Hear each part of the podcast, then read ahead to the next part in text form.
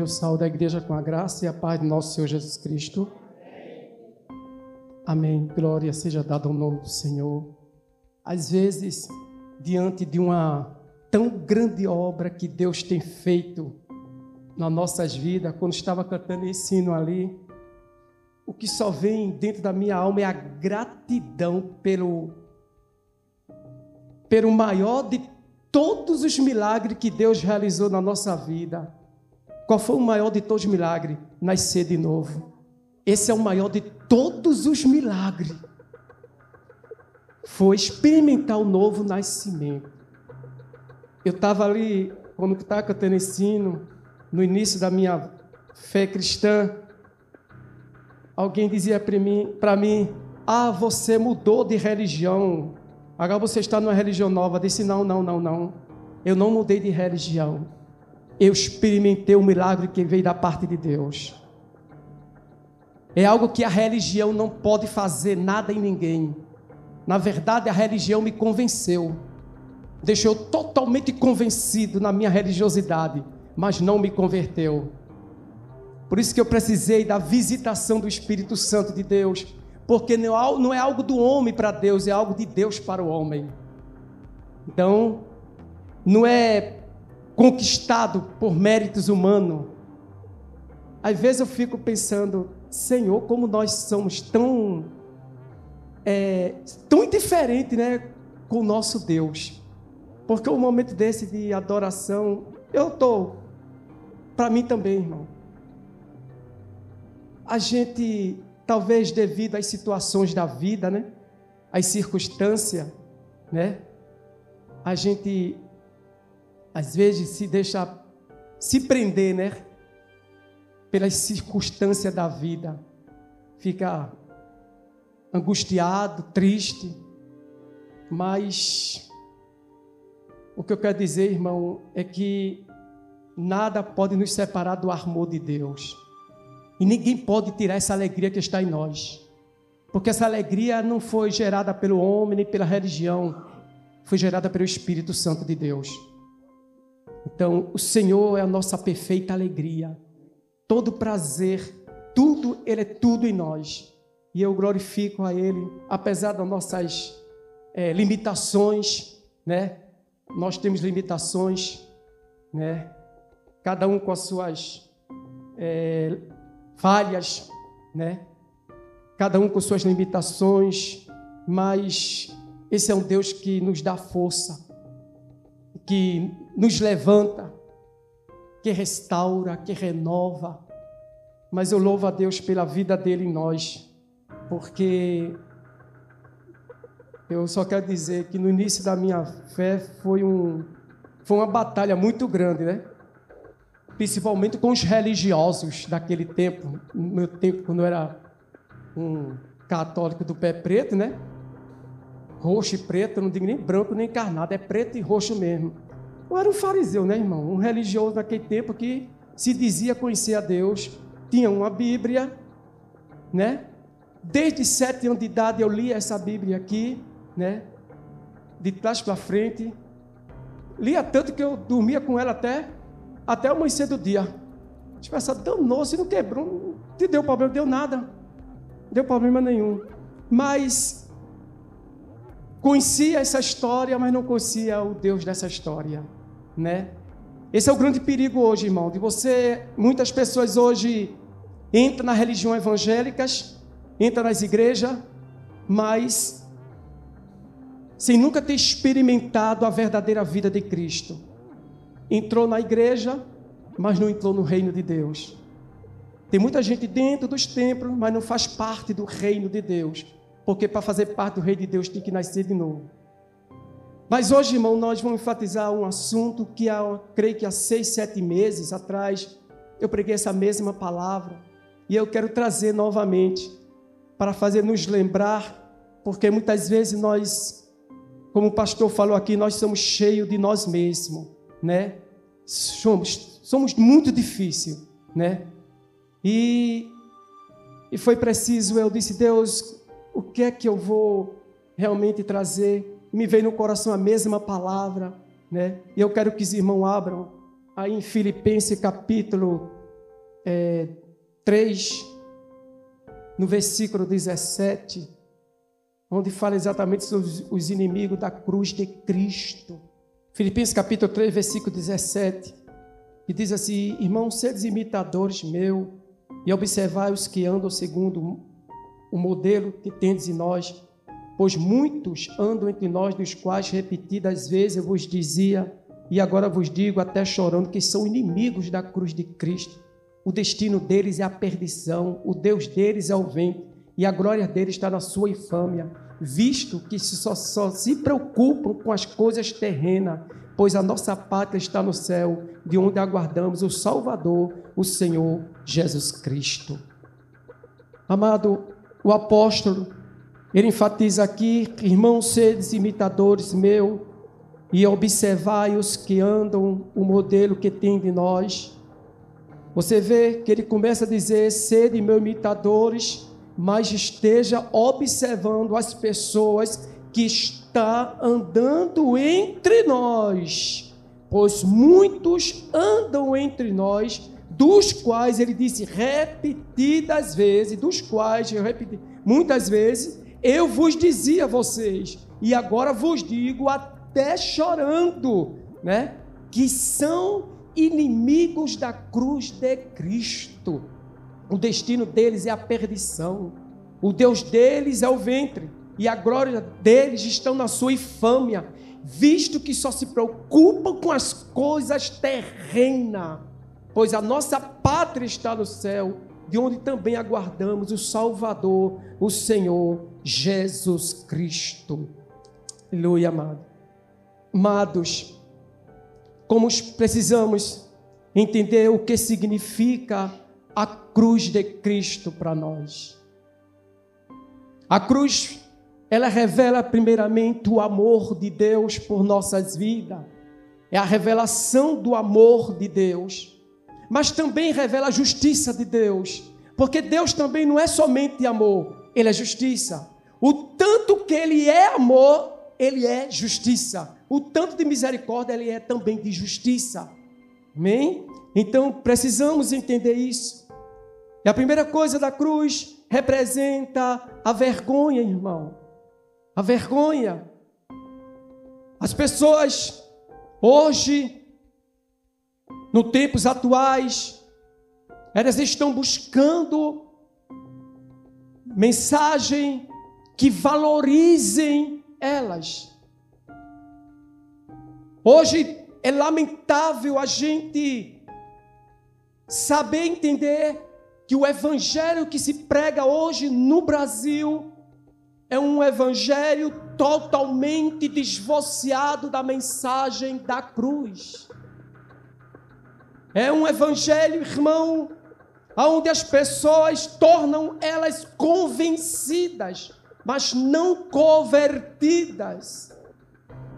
É interessante que na minha no princípio da minha caminhada cristã, quando eu achava que conhecia Jesus, quando eu achava que eu pertencia a Deus e que tinha uma religião e que eu era justo aos meus próprios olhos, mas não conhecia, eu conhecia a história de Cristo, mas não conhecia o Cristo da história. Por isso que quando alguém chegou para mim e disse qual é a diferença sua antes para agora, logo no início. Eu, eu, disse, eu disse, é porque eu era um religioso convencido.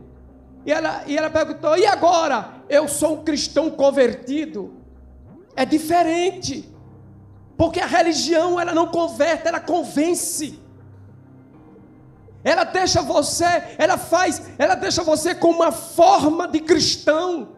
Você parece ser um cristão, mas o que eu precisava conhecer, eu lutei, me esforcei, tentei chegar a Deus pela minha própria força, tentar a Deus pela minha própria regra de obediência, como eu achava que Deus era, mas não consegui, irmão. Eu me frustrei. Eu me decepcionei com a religião.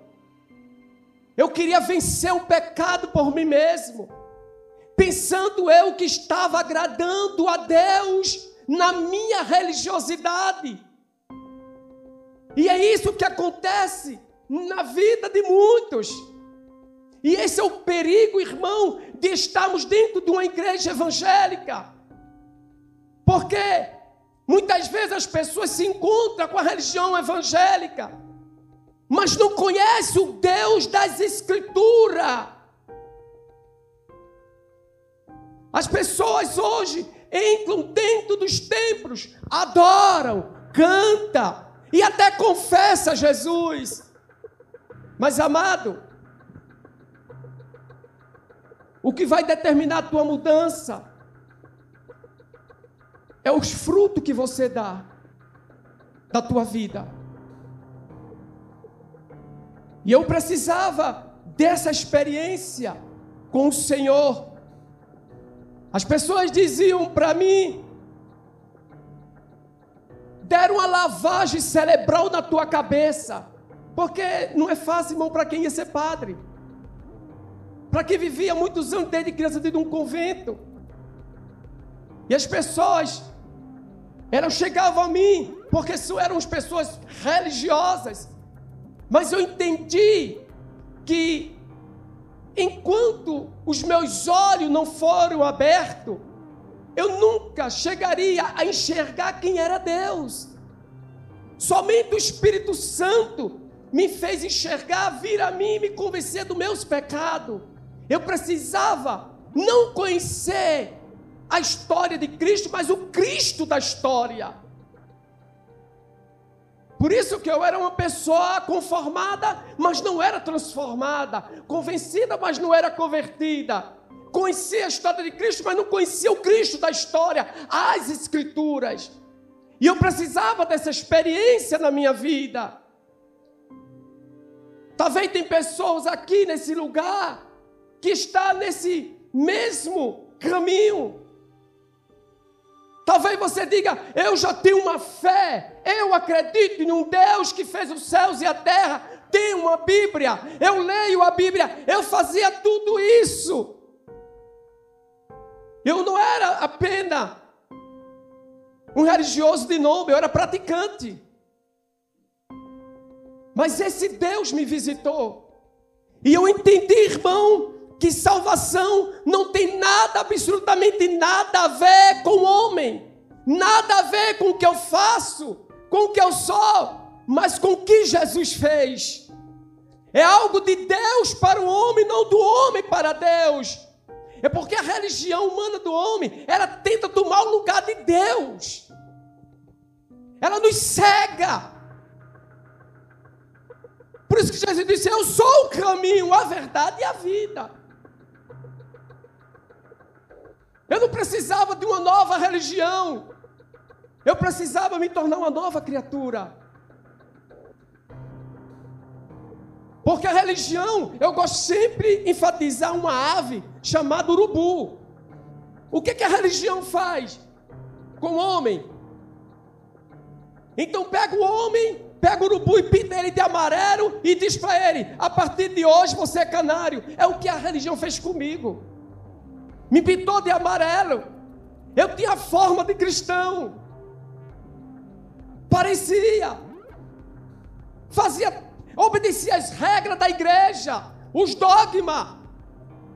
Pensando eu que estava prestando favor a Deus ou agradando a Deus.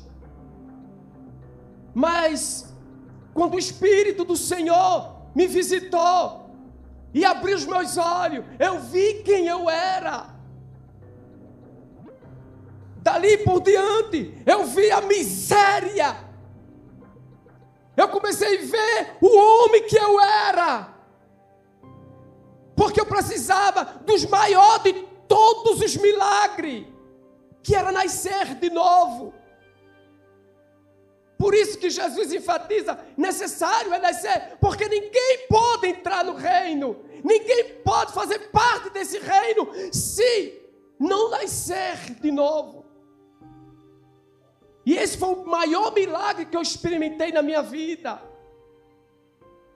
E o que eu quero dizer nessa noite, irmão, que para nascer de novo, há uma coisa que nós precisamos entender: temos que primeiro morrer. É preciso morrer primeiro. E eu não entendia o, o que é esse morrer para o meu pecado. Somos tão ruins que precisa morrer. Ele mudou o coração porque o nosso coração é perverso. E quando se trata de coração aqui, não é coração, carne e sangue, está se referindo à natureza perversa, pecaminosa, criminosa, terrível, que se levantava contra Deus. Por isso que é o maior de todos os milagres. É nascer de novo. Tem muita gente que foi curada de câncer e está no inferno. Curado de lepra está no inferno foi curado da Covid, morreu sem Cristo, está no inferno.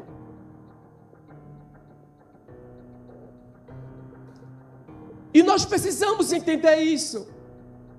Não basta apenas fazer parte de uma igreja. Não basta apenas. Porque muitas vezes as pessoas chegam dentro dos templos. Eu não sei porque eu estou começando por esse lado.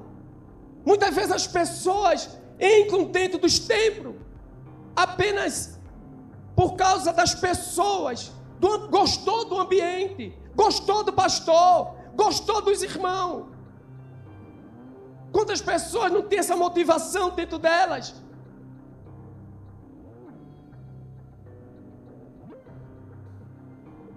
É preciso clamar, é preciso reconhecer. Eu acho o que eu acho admirável e grandioso é que isso não dependeu do meu esforço, não, não dependeu da minha luta, não dependeu do que eu quero, dependeu do que Ele quer. Porque eu me esforcei tanto, irmão, e me frustrei. A religião dizia: acabou. E eu disse para mim: eu me cansei, Senhor, de ser religioso. Eu me cansei de ser eu mesmo. Eu não consigo chegar a ti. Eu não consigo te ver. Eu não consigo te conhecer. Eu preciso de algo de ti. Quando eu falei isso, o Espírito Santo veio. Porque eu não conseguia compreender a obra de Deus. Por isso é um perigo, irmão, de estarmos apenas no sentido religioso dentro de um templo. E sermos apenas pessoas convencidas que estamos na presença de Deus. Mas precisamos experimentar essa morte primeiro. Morte para o pecado. Morte para si mesmo porque o Brasil está aí, onde pouco evangelho é pregado, o verdadeiro evangelho. Porque não se pregam mais condenação de pecado. Não se prega arrependimento. Aí está uma nação aonde se valoriza mais o falso e despreza o verdadeiro. Se valoriza o falso porque o falso tem se veste de verdade, parecendo a verdade. Por isso que a igreja hoje precisa do dom de discernimento espiritual para distinguir o que é verdadeiro, o que é falso, o que parece, mas não é. Precisamos disso. A igreja atual perdeu a sensibilidade espiritual não discerne mais, não consegue enxergar. Por isso que você vê tanta apostasia, pessoas abandonando a verdadeira fé da palavra. Tantos conhecidos meu que conheciam uma palavra como essa, e hoje estão no engano, E precisamos, irmãos, abrir os nossos olhos para a realidade que está acontecendo hoje no meio da igreja chamada de Cristo. E eu peço ao Senhor isso na minha vida. Senhor, abre meus olhos para que eu possa ver, para que eu possa discernir. Não nos deixa, Senhor, ser enganado. Desperta-nos. Abre os nossos olhos para que possamos contemplar a maravilha da tua lei. Às vezes é preciso pedir, irmão. E aqui, amados, a cruz, ele revela o amor de Deus e mostra que não somos nada. Revela nossa vergonha. Foi ali, irmão, na cruz, quando eu vi a vergonha da minha depravação. Foi ali quando você viu a depravação da tua natureza pecaminosa, da tua natureza terrível, que se levantava contra Deus. Mas a religião ensina e mostra que somos amigos de Deus. E eu pensava isso em mim. E quando eu comecei a olhar para a cruz, a mensagem da cruz, eu entendi o quão terrível inimigo eu era diante de Deus. Mas mesmo assim, a graça me alcançou, sendo eu ainda pecador. Ele veio a mim e a você e te deu vida te levantou. Deixa eu dizer, você é um defunto aos olhos de Deus.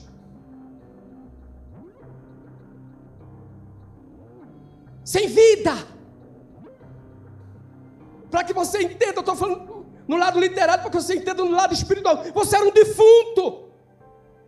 Mas Ele veio e te visitou. Eu não entendo isso. Mas Ele te levantou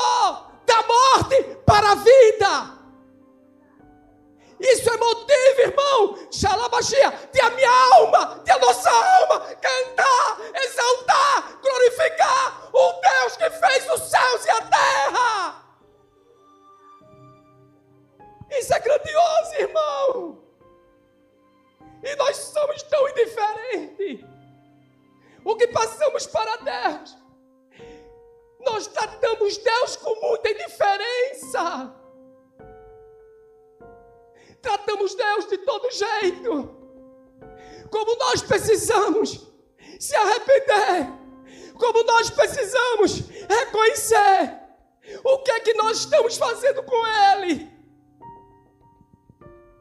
Ele não merece o que nós estamos dando. Ele não merece o comportamento que nós estamos tendo tendo diante dos seus olhos.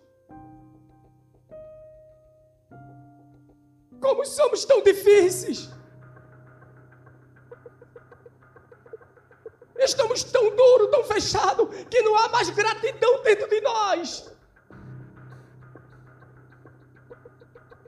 Quando estava cantando esse hino do rei Davi, eu disse: Meu Deus, tem misericórdia de mim, tem misericórdia de nós por tratar dessa maneira.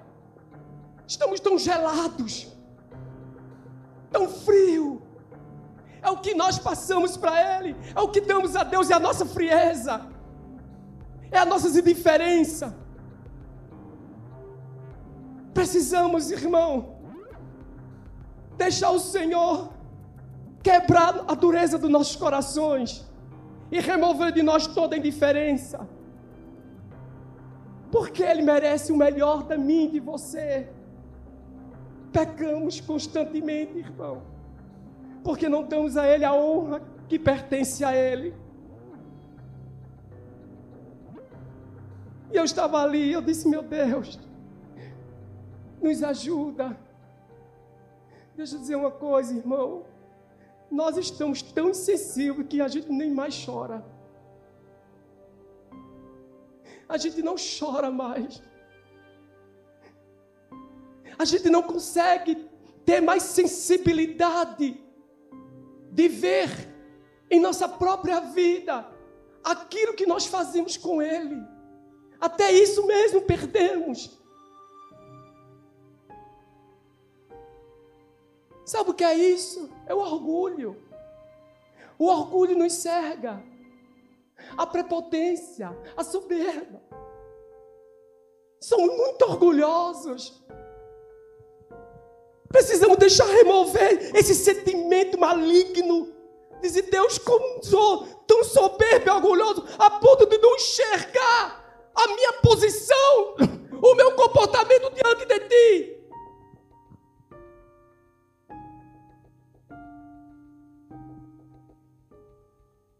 Eu disse, Senhor, se eu, se eu me comportar metido a besta, quebra meu coração. Me quebranta, Senhor. Não me deixa indiferente contigo, tu não mereces. Esse tipo de comportamento que nós damos a Ele. Para isso, irmão, eu louvo a Deus porque a mensagem da cruz, ela mostra quem eu sou e quem você é. E como nós precisamos mudar. Quando eu entendo a mensagem, a revelação da, da obra da cruz, eu me sinto na vergonha. E vejo que em mim mesmo não havia nada em mim que eu pudesse agradar a Deus. Eu vi a minha miséria, vi a vergonha do meu pecado da minha depravação, da minha imoralidade, das minhas trevas. Mas mesmo assim, Ele estava ali. Aleluia. Ele não desistiu de mim e nem de você. E você está querendo desistir por quê? Porque você quer desistir por causa de pessoas. Não desista. Ele não desistiu de mim, de você. Mas nós precisamos entender uma coisa, irmão. Que quando eu começo a entender a mensagem da cruz, quando eu começo a entender, irmãos, a obra que ele fez na cruz, o que, é que, o, o que significa essa cruz de Cristo para mim e para você, o que eu quero dizer, quem deveria estar na cruz era eu e você. E eu começo a dizer que não há ressurreição sem morte. Não há vida se não houver morte primeiro. Morte do teu eu. Jesus, ele enfatizou dizendo: aquele que quer vir após mim, negue-se a si mesmo. Se não negar, não adianta. Um cristianismo sem renúncia. E nós precisamos, irmão, que cristianismo é renúncia. Se não renunciares a todos, não podereis ser os meus verdadeiros discípulos. E para negar tem que morrer. Uma vez o pastor Wagner falou aqui, e eu não esqueci. Já faz uns 5, 6 meses. Eu pedi, mas rapaz, tu tem uma mente que guarda, eu guardo. Eu guardo o que é bom, né? Ele disse: para morrer tem que ter coragem. É verdade. Para morrer tem que ter coragem. Tenha coragem para morrer. Porque estamos vivendo os dias, irmão, que as pessoas estão cheias de direitos, cheias de razões. Nós precisamos olhar para nós mesmos, dizer: Senhor, tem algo que eu ainda preciso morrer dentro da minha vida. Eu não sei se é o orgulho, eu não sei se é o egoísmo, eu não sei se é o ódio. A gente precisa refletir em nós mesmos, entre você e o Senhor.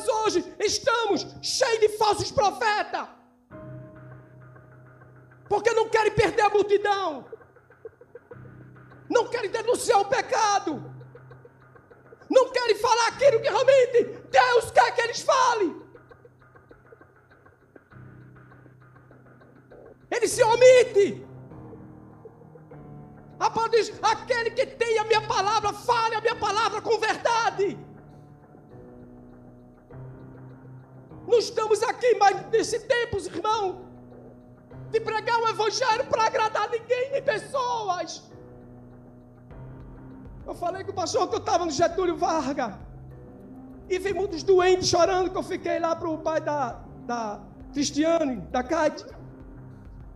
E naquele momento que eu estava falando a palavra, compartilhando com a irmã da Assembleia, a palavra. E tinha lá todo mundo chorando, gritando, e aquele homem estava lá, um casal, chorando, pedindo socorro. Disse, Deus, todo mundo está pedindo socorro. O Espírito Santo veio, não. Aí é diferente. Vai a ele. Eu disse: tem algo diferente. E o Senhor me impulsionou ir até ele. Eu disse: por que tu. Eu disse: Deus te livrou da morte. Eu disse para ele: eu disse, mas que essa palavra na minha boca? E eu querendo entender. Deus te livrou da sepultura. Eu não, eu não sabia que ele já tinha aceitado a Cristo. E eu dizia nas palavras. Mas só que o Espírito do Senhor me levou a ele. E naquele momento, irmão, ele estava com medo de morrer. Eu disse: não tenha medo. Porque aquele que te salvou é fiel. Você não foi salvo pela religião, pelo homem, pela graça. Foi Jesus, creia.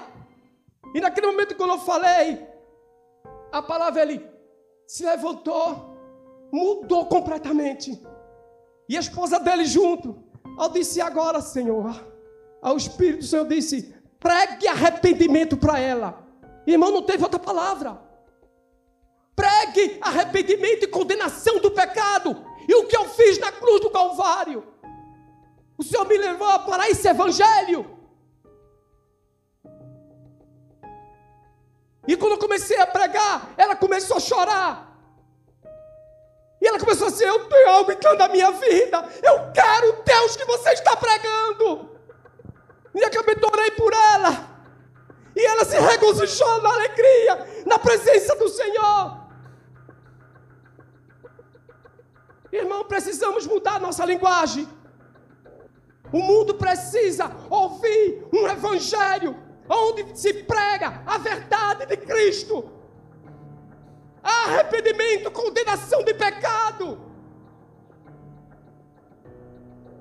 Precisamos ter coragem e anunciar: doa em quem doer. Precisamos saquear o inferno e povoar o céu.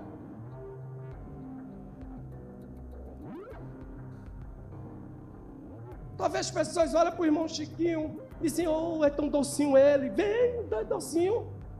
Aí você vai ouvir a verdade. É tão docinho ele, quando ele fala. Nem venha, irmão. A gente precisa pregar essa verdade. O povo mistura carisma, que tem uma carisma, é dado com todo mundo. Tá? Vai nessa. Soldados, mas para falar a verdade. Pregar a verdade. Somente a verdade. Deveria estar na cruz era eu e você. Não há vida, não há ressurreição sem morte primeiro. É preciso morrer. Sabe por que muita gente não é nascido de novo dentro da igreja? É porque ainda não morreu para você mesmo, morreu para o pecado. Tem muita gente da igreja que ainda não nasceu porque nunca morreu. Eu não estou falando da morte que você está morto nos delitos do pecado. Tem muita gente entra nos templos, entra nas igrejas, mas não morreu ainda. Não há vida, não há novo nascimento, não há ressurreição, se não houver morte primeiro.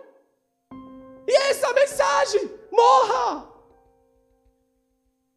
Eu tanto esse tipo mensagem no passado, mas eu louvo a Deus, eu glorifico a Deus, porque essa mensagem criou em mim raiz profunda, me mostrou quem o homem que eu era diante de Cristo. Terrível!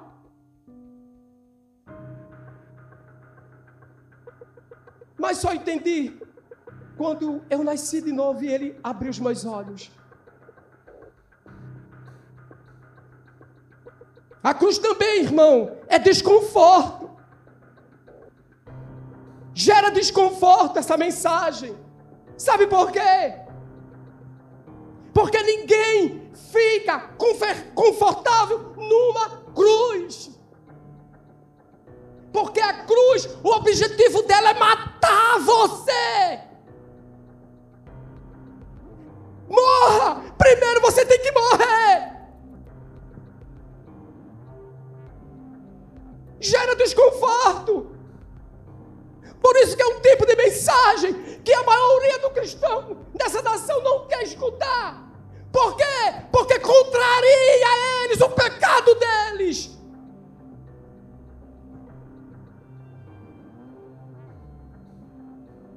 Ninguém fica confortável numa cruz. Porque o objetivo dela é matar o teu orgulho. Mostrar quem você é. É mostrar o quão depravado era você. Mas tem muita gente dentro dos templos que se acham pessoas altamente boas.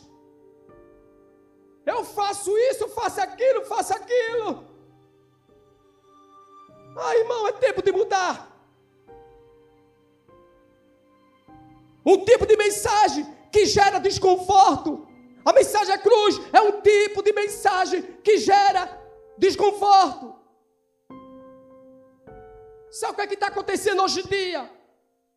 O tipo de evangelho que se prega nessa nação. Eu fui para o Rio de Janeiro, irmão, pelo nome de Jesus. Quando observei as igrejas do Rio de Janeiro, eu disse: Meu Deus, está tudo afastado. O mundo está dentro das igrejas. É cada atitude que eu olhei assim, misa de André. O que é isso? Para você ver, eu não fui nem para nenhuma. Foi tão grave que eu disse: Meu Deus, o que é que eu vou fazer? Eu estou no mundo. Eu vou estar no mundo aqui. Para você ver o que está acontecendo hoje em dia. O mundo entrou dentro. São normais. É normal tudo que eles fazem. Deus é amor. Somos filhos de Deus. Fazemos parte do reino de Deus. E quando olhei, irmão, contemplei aquele filme, meu Deus, tem misericórdia de nós. Aonde é que está que Cristo está sendo apresentado nessa nação? Eu não sei qual Jesus que está sendo apresentado. Tem muitos e muitos evangélicos que não conhecem o Deus das Escrituras. Eles servem um outro Deus, mas não o Deus das Escrituras. Porque eles querem viver um tipo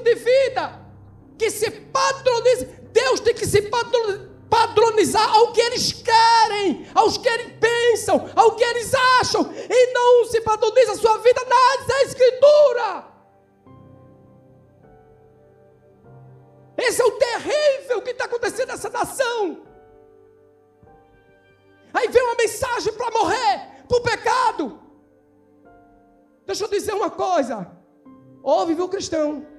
Preste atenção que eu vou dizer. Chegará não. Já chegou o tempo. E quem você pregar o verdadeiro evangelho vai ser preso. Já chegou, viu? Vai chegar não, já chegou. Você pregar uma palavra dessa. Dizer que o homossexualismo é pecado. E é. Se prepara para ir diante do juiz, ser processado. Vai lá, é.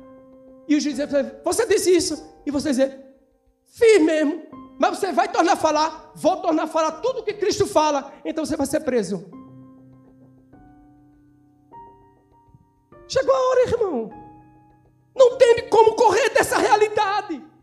Muitos pastores que realmente leva Cristo a sério vai ser preso. Não tem ponto de correr.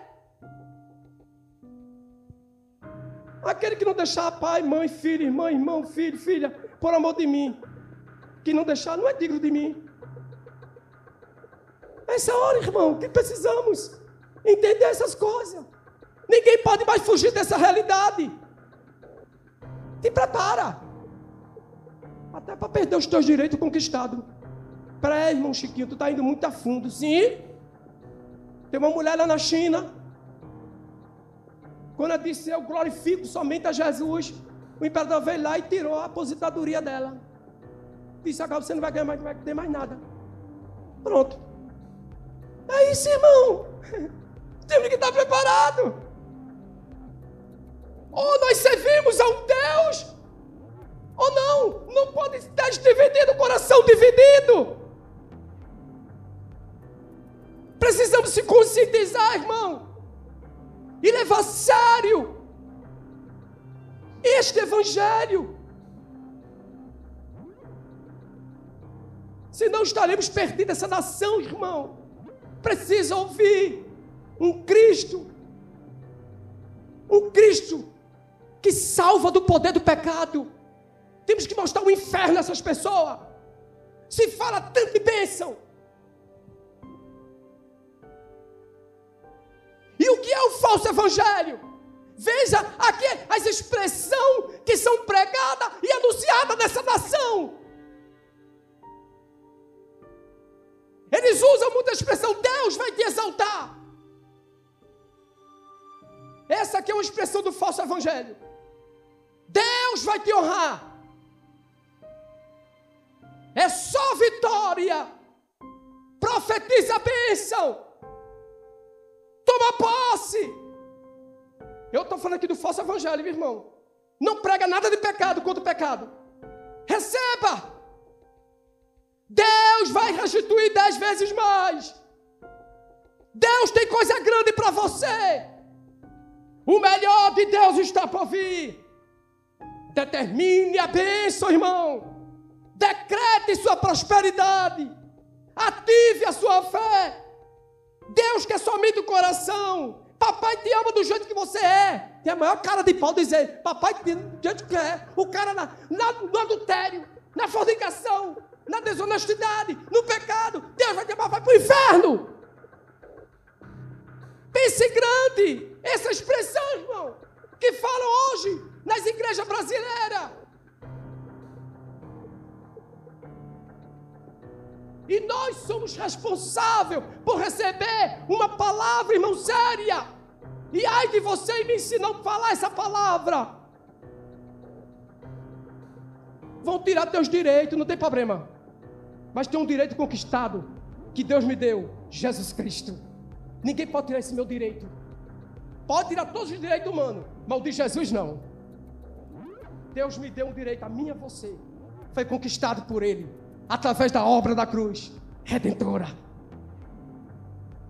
Agora veja o que é que o verdadeiro evangelho fala, irmão. A gente viu todas as expressões, irmão, que não ataca, não chama ninguém ao arrependimento, não chama o homem é, é, mostrando aí a condenação do pecado, o inferno. Agora veja o que o verdadeiro evangelho prega. Arrependa-se dos seus pecados entre pela porta estreita, obedeça aos mandamentos de Deus, viva em santidade, ore sem cessar, Leia e tenha prazer nas Escrituras. Negue-se a si mesmo. Tome a sua cruz e siga-me. Quem perder sua vida, salvá-la. Não ajunteis tesouro na terra. O meu reino não é deste mundo. O mundo irá te odiar. No mundo tereis aflições. É esse o evangelho que é pregado. Precisamos, irmão, entender e compreender que nós estamos nos últimos tempos. Já é tempo de não mais brincar.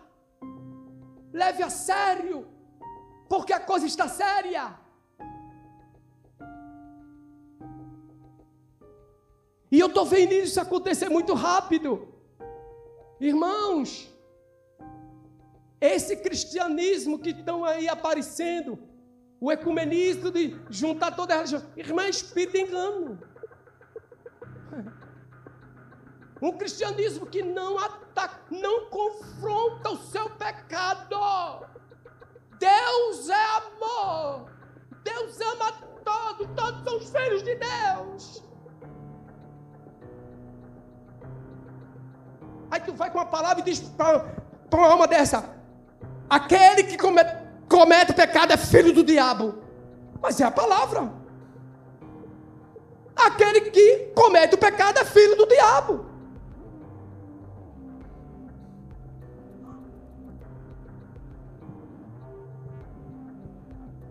Ninguém fica confortável numa cruz.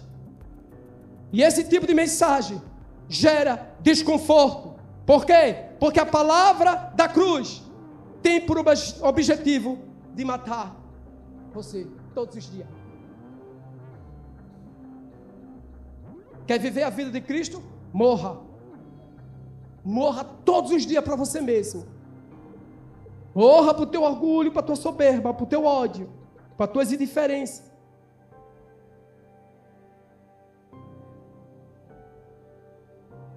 É lugar de dor. Cruz também é lugar de dor. Ninguém, irmão, deixa eu dizer uma coisa.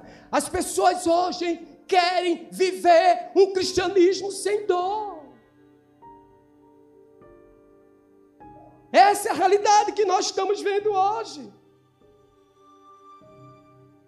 A mensagem da cruz, ela é insuportável. Ela é inconfortável. Ela é desvalorizada e confrontadora. Porque ela mexe com o nosso eu. vai de encontro com nossos sentimentos, com a nossa vontade.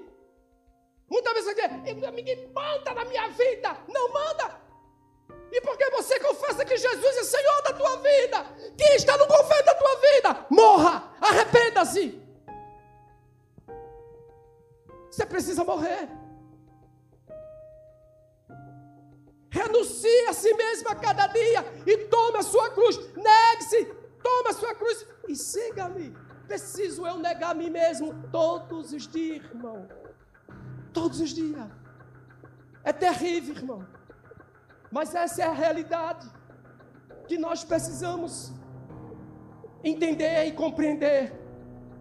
Não há vida se não houver morte. Não há cristianismo se não houver renúncia.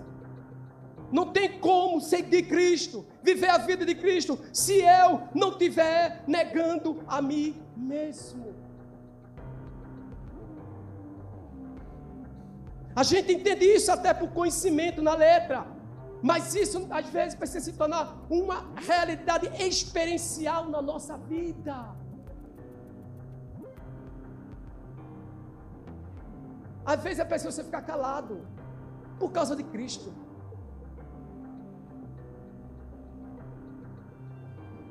Ela é insuportável, porque a verdade traz dor. Por que a verdade traz dor? Porque as pessoas são confrontadas nas suas iniquidades e nos seus pecados. Por isso que ela se torna uma palavra insuportável. Ela é inconfortável, porque traz desconforto em relação ao pecado.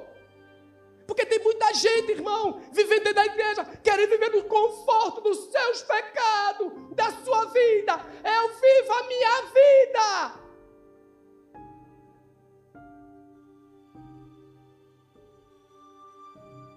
Traz desconforto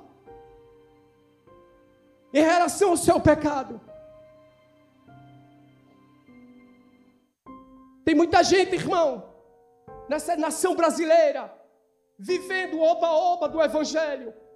Um cristianismo, irmão, light, um cristianismo de aparência.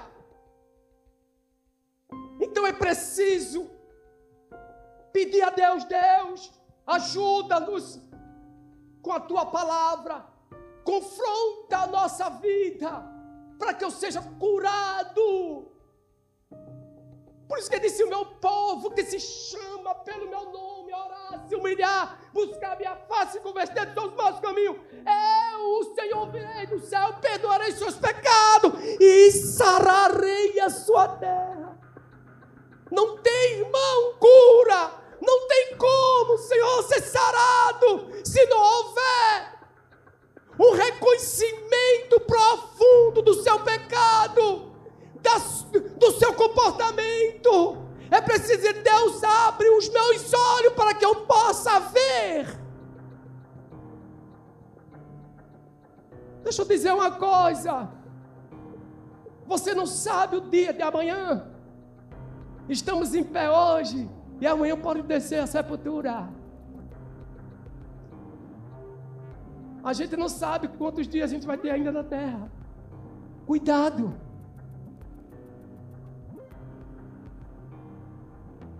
É uma mensagem insuportável, inconfortável e também desvalorizado. Porque se valoriza muito nessa nação falso e despreza o que é genuíno, o que é verdadeiro. Porque não se dá valor ao verdadeiro evangelho porque confronta o homem em sua natureza pecaminosa, perversa, depravada, criminosa e assassina. Se você pregar uma palavra dessa, do jeito que está o mundo hoje, e mostrar a ele que a natureza assassina, se prepare. Você tem a coragem de dizer que o Evangelho de Cristo mostra e revela ao homem a sua natureza perversa, pecaminosa, depravada, criminosa e assassina. Se prepare, irmão, o bicho vai pegar. Talvez você diga assim, ô oh, Chiquinho, meus dentes estão tão bonitinhos. Mas te prepara, viu? Que eu vou fazer uma bofetada mesmo. Mas não é por causa de Cristo. Não é por amor a Cristo. É isso que a palavra diz que o homem é. E foi isso que Deus me mostrou quando, no início do cristianismo, da minha conversão. Quando eu entendi isso, eu disse: misericórdia, misericórdia, Senhor. Mas mesmo assim, Ele me veio a mim, me alcançou com graça, a mim e a você. Que grande graça é essa? Por isso que nascer de novo é o maior de todos os milagres. Não é curada de câncer, de AIDS, cura disso, cura daquilo. Não, não, não, não, não. É quando você tem um novo coração. É quando você possui uma nova natureza mudada pelo Espírito Santo, regenerada. Irmão, isso é o maior de todos os milagres que Deus faz na nossa vida. E o que eu quero dizer, irmão, nessa noite, é que a cruz, a mensagem da cruz, ela revela a depravação. Eu não vou terminar toda aqui, irmão. Ela é lugar de dor. Quem, tá na, quem está na cruz sente dor todos os dias. Toda perda ela dói. Imagina, irmão, você está com toda a razão com todo direito. E você às vezes tem que perder para ganhar. Já dói, não dói? Dói. Dói. Mas por causa de quem? De Cristo. Então você anulou a si mesmo. Você anulou a sua natureza, você anulou a sua vontade. O seu a vontade era você falar agir, reagir, mas você não age, não reage nem fala por causa de Cristo. Isso é negar-se a si mesmo. Isso é renunciar a você mesma. Precisamos entender isso. Deixa eu dizer uma coisa para você. Qualquer evangelho, preste atenção, qualquer evangelho que não inclua a cruz é um falso evangelho. Qualquer evangelho que não inclua a mensagem da cruz, da condenação do pecado, da graça, mostrando o homem a sua natureza pecaminosa, que não confronta o homem no seu pecado, é um falso evangelho. Porque a primeira palavra que Jesus no início do seu ministério disse: Arrependei-vos, porque é chegado o reino dos céus. Foi a primeira palavra, arrependei-vos, chamando o homem ao arrependimento. Porque o homem não presta, ele é assassino. Eu nunca matei ninguém, mas você tem uma natureza assassina que se levanta contra Deus. criminosa, perversa, terrível.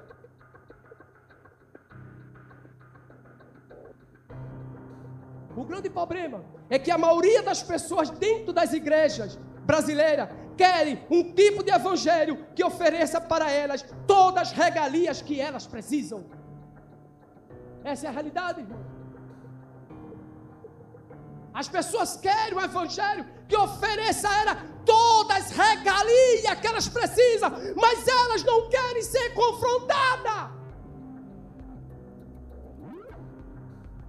Eu entendi porque o Senhor mandou pregar para a menina do Getúlio Vargas. Prega arrependimento para ela.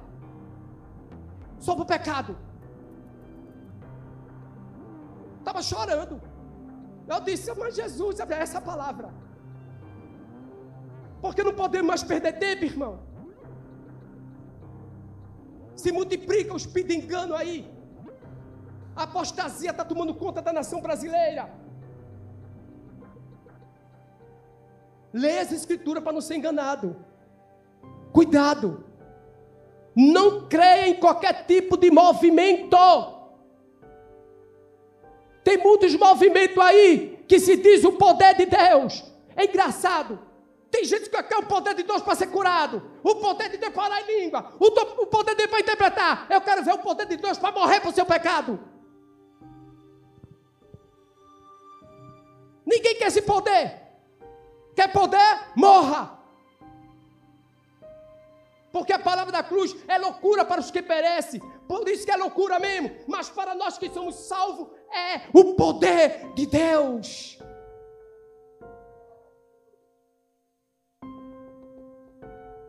Muitos querem o chamado do Evangelho, mas não, mas não a cruz. Querem os milagres, mas não a renúncia. Querem prosperidade e saúde, mas não arrependimento. Querem o paraíso na terra, mas não a bem-aventurança do céu. É isso que as pessoas querem. Elas querem conforto, mas não querem confronto querem mensagem que conforte a vida delas, mas não querem mensagem que confronte o pecado delas. Por isso é tão difícil, irmão, pregar esse evangelho dessa nação hoje em dia. Porque estão pregando e apresentando um Cristo diferente nessa nação. Um Deus de amor. Ele é amor, mas ele é justiça. Porque o tanto que Ele é de misericórdia, Ele é de justiça também.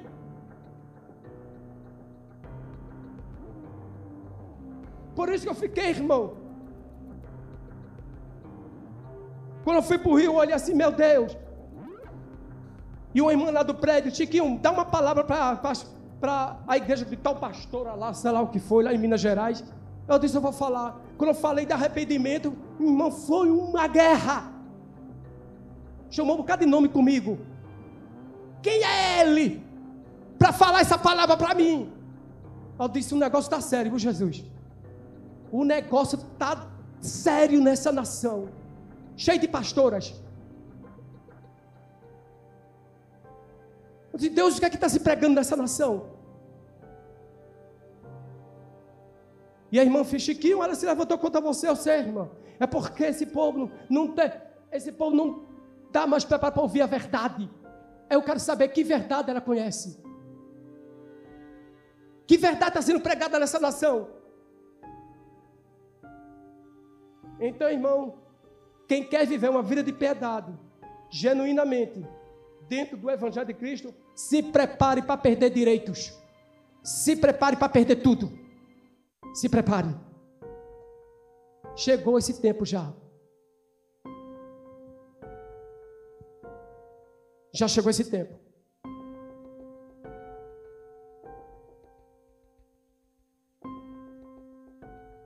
E a realidade é essa: é que o falso profeta, ouça bem, o falso profeta se recusa a falar do pecado.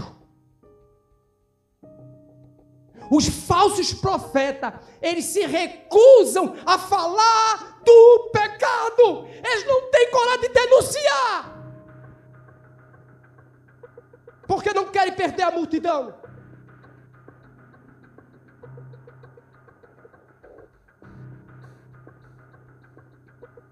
Pois muitos andam entre nós. Repetida vez eu vos dizia que agora vos digo até chorando: sou inimigo da cruz de Cristo. Aí Paulo diz: mas o destino dele, dessas pessoas, é a perdição. E o Deus dele é o ventre. É o seu próprio ventre egoísta. Não tem amor pelas almas. O falso profeta se recusa a falar do pecado. Preste bem atenção. Cuidado com aqueles que se diz e andam falando que está experimentando um novo mover do Espírito. Ou melhor dizer, um novo avivamento. Cuidado, irmão. Com esses mover por aí. Que se diz que é avivamento. Eu nunca vi. Quando se tem um avivamento, acontece mudanças radicais, transformações, e as pessoas permanecem no mesmo pecado. Que, que avivamento, que mover é esse?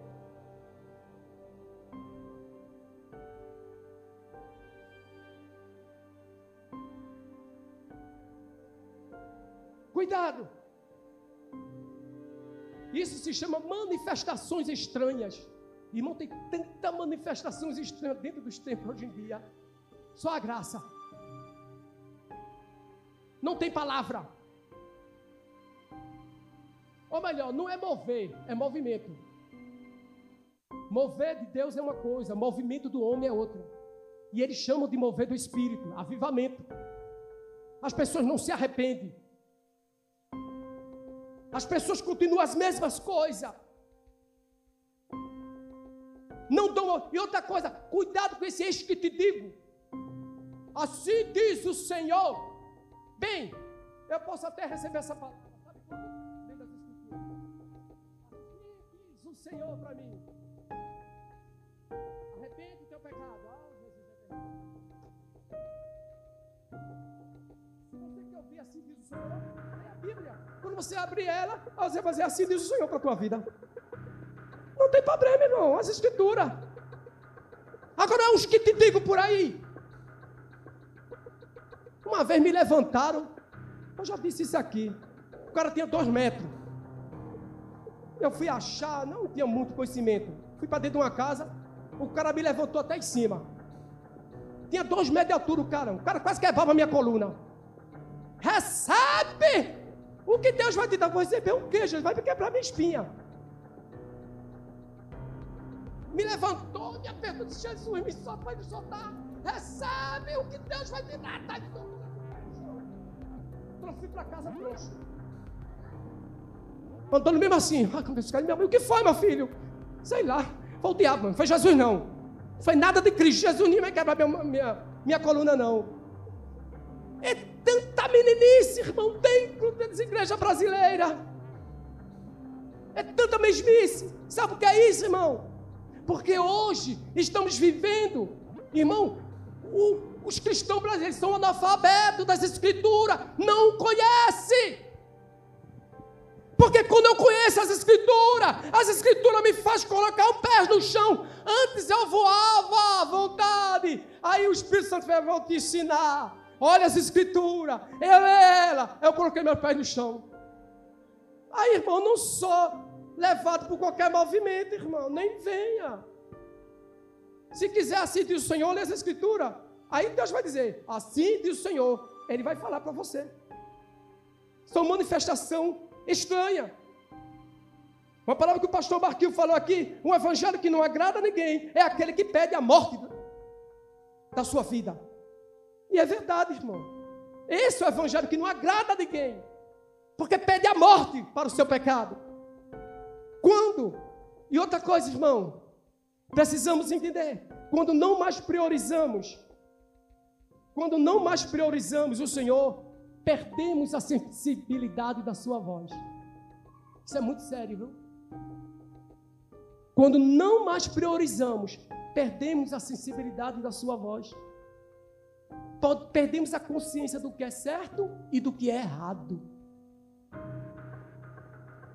Porque não priorizamos mais o Senhor. Ainda por misericórdia, Deus em alguns faz, ainda, ainda conta com você. Ele dá um tempo. Ele dá um tempo, irmão, para que a igreja tome uma posição.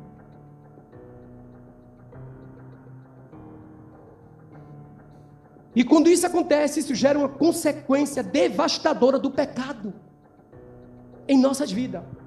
E gera uma infecção mortal. Um declínio. Que aos pouco não estamos percebendo por causa do nosso orgulho. Você sabe disso? Às vezes a tua vida vai declinando. Mas você não percebe por causa do teu orgulho. É terrível o orgulho, irmão. Porque o orgulho nos cega. A soberba nos cega. A gente não consegue ver o nosso declínio espiritual. Nós não conseguimos ver a nossa frieza que é visível, mas mesmo assim a gente diz, eu, tô, eu, eu, eu sou quente diante de Deus, eu estou na presença, e a gente nem isso consegue ver, entender.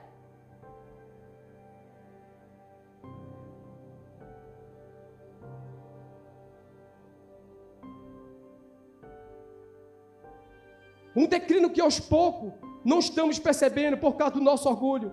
Quando a nossa relação com Deus não é mais vivenciada, nós nos conformamos com aquilo que desagrada a Deus.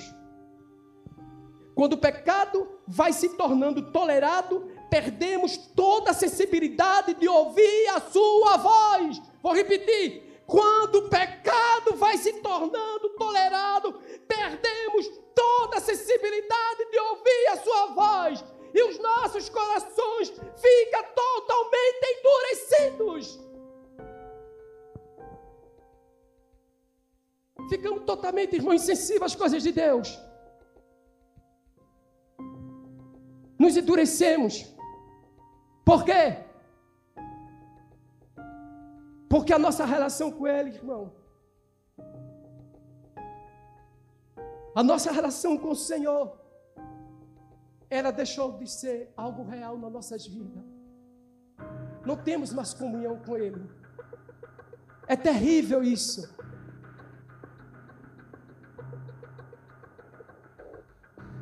Preste bem atenção no que eu vou dizer. O seu pecado. Preste bem atenção nessa palavra.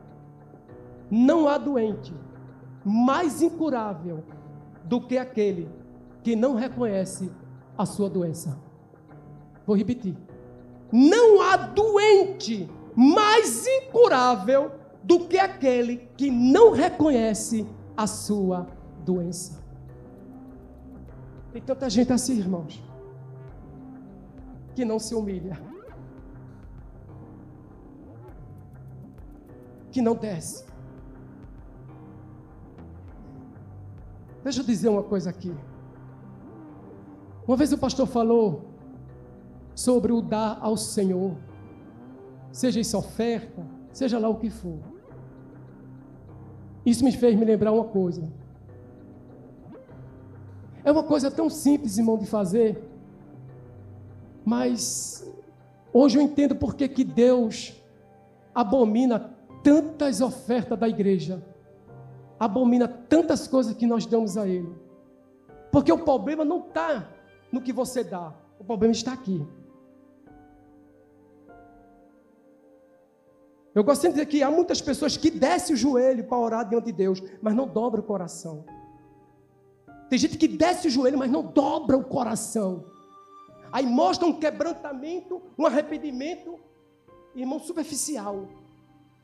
Para mostrar à igreja, as pessoas que teve, que chorou, que teve um veterano. Irmão, Deus conhece o teu coração, sabe quem você é.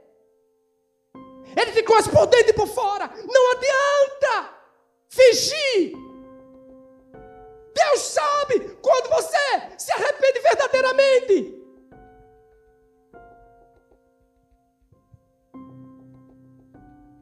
Tem alguém que disse assim: Deus conhece meu coração.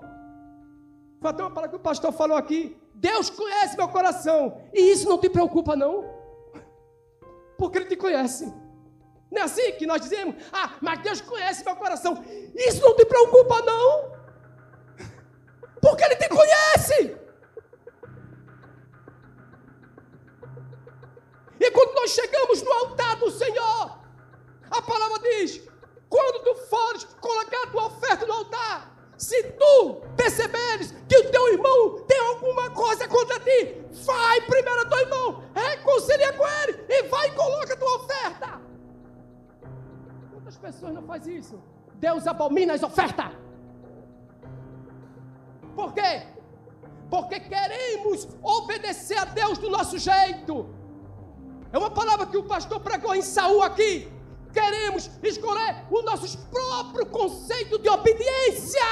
Não é do teu jeito, é do jeito de Deus, é do jeito da palavra. E nós queremos, irmão, obedecer a Deus segundo nossos próprios conceitos. Deus disse: não vai dar, não dá. Saul foi lá, ofereceu lá o sacrifício, como se obedecesse a palavra de Deus. Deus não recebeu. É melhor obedecer do que sacrificar. Quantas ofertas, irmão, quantas coisas nós damos e Deus não recebe. Porque o problema não está no que você dá, o problema está na tua desobediência, no teu coração. Duro, você não se dobra. Eu acho interessante, tem muita gente que desce o joelho, mas não dobra o coração. Se tu vês que teu irmão tem alguma coisa, alguma coisa contra ti, vai primeiro a ele e reconcilia. Ah, irmão, como nós precisamos abrir nossos olhos. Nesse duas, nesse, nesses dias atuais. Eu já estou terminando, irmão. Não terminei toda a mensagem. É porque na hora o Espírito Santo é, é algo, irmão, que às vezes o Senhor vai dando, vai dando, vai dando e a glória é para Ele. Deixa eu dizer uma coisa para você. Preste bem atenção. Foi uma frase que eu ouvi e que eu guardei essa palavra. Se tivéssemos mais inferno no púlpito, teríamos menos inferno no banco da igreja. Se tivéssemos mais inferno no púlpito, teríamos menos inferno no banco da igreja se tivéssemos mais a verdade genuína de Cristo pregada nos púlpitos, como Cristo é, se apresentássemos o Cristo verdadeiramente, como as Escrituras diz, teríamos menos pessoas condenadas no banco das igrejas.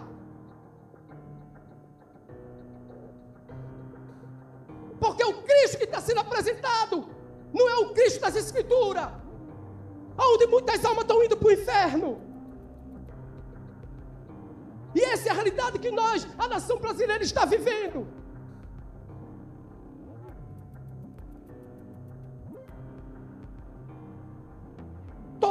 Dói. Cristão que está na cruz não reclama, não murmura. Por quê? Morreu. Ele está morto. Defunto não reage. Defunto não toma satisfação.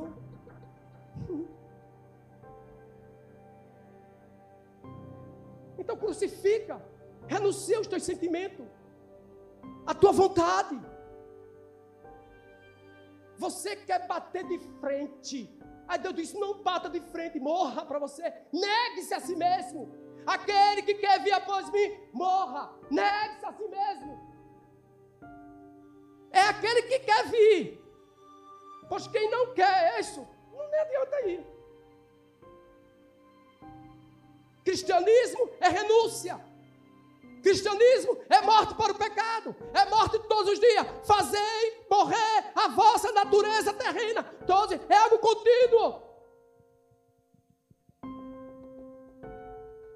Morra para viver. Se o grão de trigo caindo na terra não morrer, fica ele só. Mas se morrer, dará muitos frutos. Glória a Deus. O grão de trigo é Jesus. Ele caiu na terra, mas morreu, deu muitos frutos. Quer dar fruto? Morra. Você morrer. Não adianta, irmão. Precisamos perder de nós mesmos. O problema é que a gente não quer perder nosso, nosso direito. Eu estou no meu direito. Não é isso? Obedeça a palavra. A alegria da cruz é estarmos apenas na expectativa da glória. É saber que depois dela a glória. Quando chegarmos ao ponto de morte, não haverá mais dor nem vergonha. Estou morto? Será que chegamos ao ponto de morrer completamente? Sofremos muito, porque estamos muito vivos. Você entendeu? Sofremos muito porque estamos muito vivos. Estamos vivos. Comigo não. Comigo não. Eu vou, eu não levo satisfação. Quem manda na minha vida sou eu. Você está muito vivinho, morra. E para encerrar, irmão, o destino dessas pessoas é o, Deus dele é o vento. Agora dele está acima da sua infâmia visto que são homens que só se preocupam com as coisas da terra. Só terrena, só tem visão da terra, mais nada. Mas a nossa pátria está no céu, onde também aguardamos o Salvador, o Senhor Jesus Cristo. Para encerrar, ouça bem, preste bem atenção agora, não esqueça essa palavra. Quando há algo na palavra de Deus que você não gosta, o problema não está nela, está em você. Vou repetir. Quando há algo na palavra de Deus que você não gosta, o problema não está nela, está em você. Que possamos, irmão, que possamos pedir ao Senhor graça e misericórdia. E podemos estar atento e pedir a Deus, Senhor, me ajuda. Me ajuda. Me dá graça para viver essa realidade na minha vida. Irmão, isso, para a glória de Deus, é um tipo de mensagem que muitas igrejas por aí não aceitam você não tem aceitação nenhuma, porque confronta o pecado dessas pessoas. Tem muita gente viva dentro da igreja que precisa morrer para nascer de novo. Amém?